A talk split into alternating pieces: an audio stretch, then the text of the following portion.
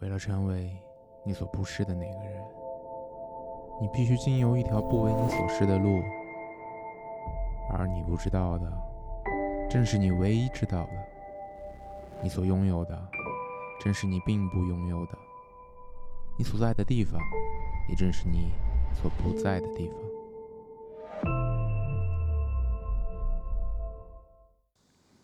Hello，大家好，欢迎收听本期留言。我是刘一，没想到夏天这么快就过去了，秋天已经来了。但是成都的天气依然很热。在不久之前呢，我很喜欢的一个 UP 主，他停止了自己的流浪骑行生活，选择在东北的宜春定居。从《流浪地球》到田园牧歌，今天呢，我们就来聊一聊关于七星 UP 主许云的事儿。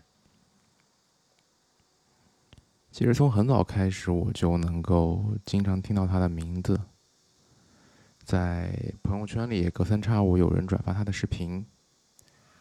他的 ID 其实就很直接、很易懂。叫徐云流浪中国，然后我也一直知道他是一个骑行 UP，但是我其实之前很长一段时间都没有打开过他的视频，就也不知道他人长得是什么样，然后骑的是什么样的车，也不知道他视频的内容、他的风格是什么样的。其实这是一种因为一种很特殊的感情导致的吧。就我一方面其实很羡慕他的这种生活，另外又不是很愿意承认自己在这种这种关于生活方式尝试上的失败。彼时我也其实曾经流浪中国，在我大学刚毕业的时候，我没有参加校招，没有立马工作，就。也想要用这种方式去探索世界，然后并且能够自给自足的生活下去。当时其实没有这么多的获取收入的一些渠道，短视频平台还没有兴起，然后也没有现在这些这么成熟的拍摄设备。当时我的手机。就拍照其实都不是很清楚，然后剪视频的话，其实就更加不行了。然后我是想着靠写写游记，然后同时做义工，或者是找一些沙发，或者在一些青旅打打零工这种方式，来让我这种生活模式可以持续的进行下去。然后当时其实也是有一些这方面的比较成功的一些案例的。但是我其实对他们，嗯，也不是很了解。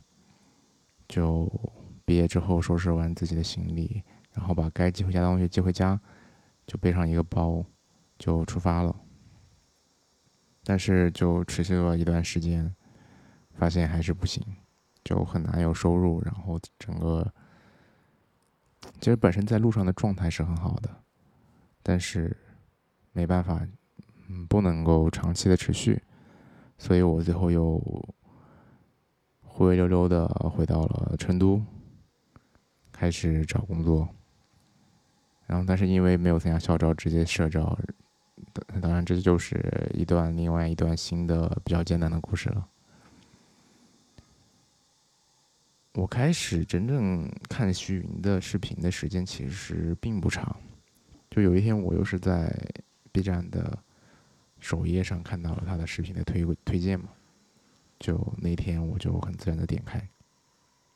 当时他已经骑行到新疆了，就正准备往边境口岸出发，然后因为他基本上就是相当于快要结束在国内的骑行，准备从新疆这边出境，然后一路骑到冰岛，开始自己的下一段的全新的旅程吧。然后看完那一期视频，我就顺手点了关注。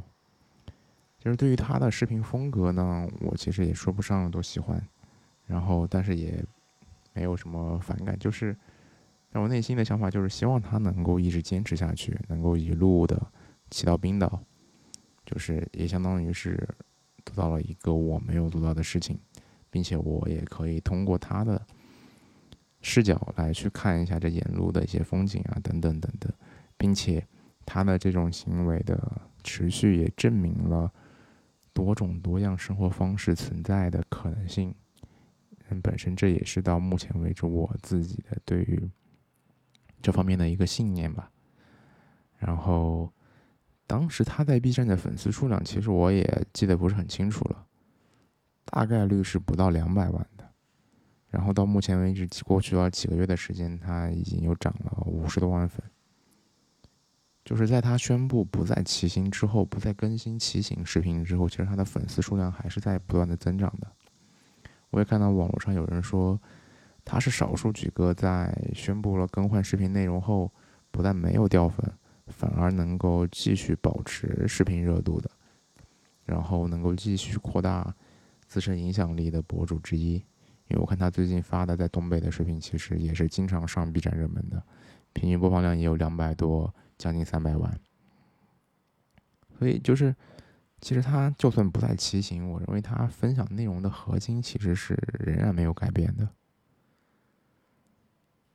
嗯，我对徐云，他就是整个骑行生涯的这趟旅途的一个起点了解的不是很多，就知道他当时可能因为疫情或者因为种种原因，他嗯辞去了工作或者是失去了工作，然后带着为数不多的一些存款买了辆自行车。收拾了一些行囊，就上路出发。但是其实我是很好奇，他到底是什么能够促使他做出这种选择和改变？其实，因为大家身边的这种故事，其实肯定是并不多见的。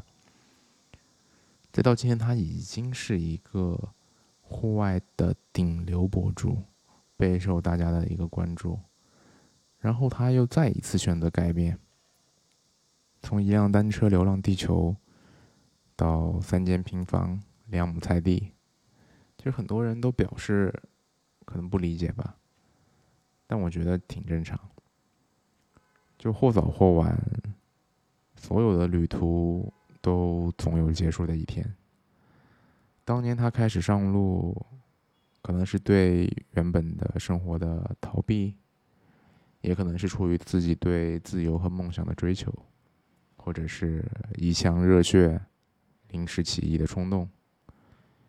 一晃时间很快啊，过了几年之后，他自己的心态、想法，还有所处的客观环境，都在随着自行车轮一圈圈转动的过程中发生着变化。有多少人能对一件事真正保持终身的热情呢？又有多少人？能斩断生活轨迹的强大惯性，放弃肉眼可见的名利与关注，对抗数百万粉丝的期望和催更，承受很多潜在的风险和不确定，跟随自己的本心，勇敢的选择自己更想要的生活。其实我不知道徐云做出这个决定到底用了多久。人类天生自由，又无往不在枷锁之中。我们行走于世间，不断创造，也不停的消耗。虚云的生活同时包含自由和创造。无论是过去的骑行流浪，还是现在的田园牧歌，他其实一直都没变。他的作品也没有变。在当下。绝大多数人仍然只能充当维持庞大社会机器平稳运行的齿轮，自由一直在严丝合缝的机械运动中被逐渐吞噬，但技术的爆炸仍给未来留下了极大的不确定。说不好，全人类的自由和解放终有一天会到来。我想，这永远是智慧生命存在的终极追求。最后，不得不说，在眼下，我认为市民阶层是最平庸无趣的集体。当然，我也是他们其中的一员。但我仍然心存一些念想，认为生活终究会发生改变。还是期待徐云的新作品。那么就这样，我们下期再见。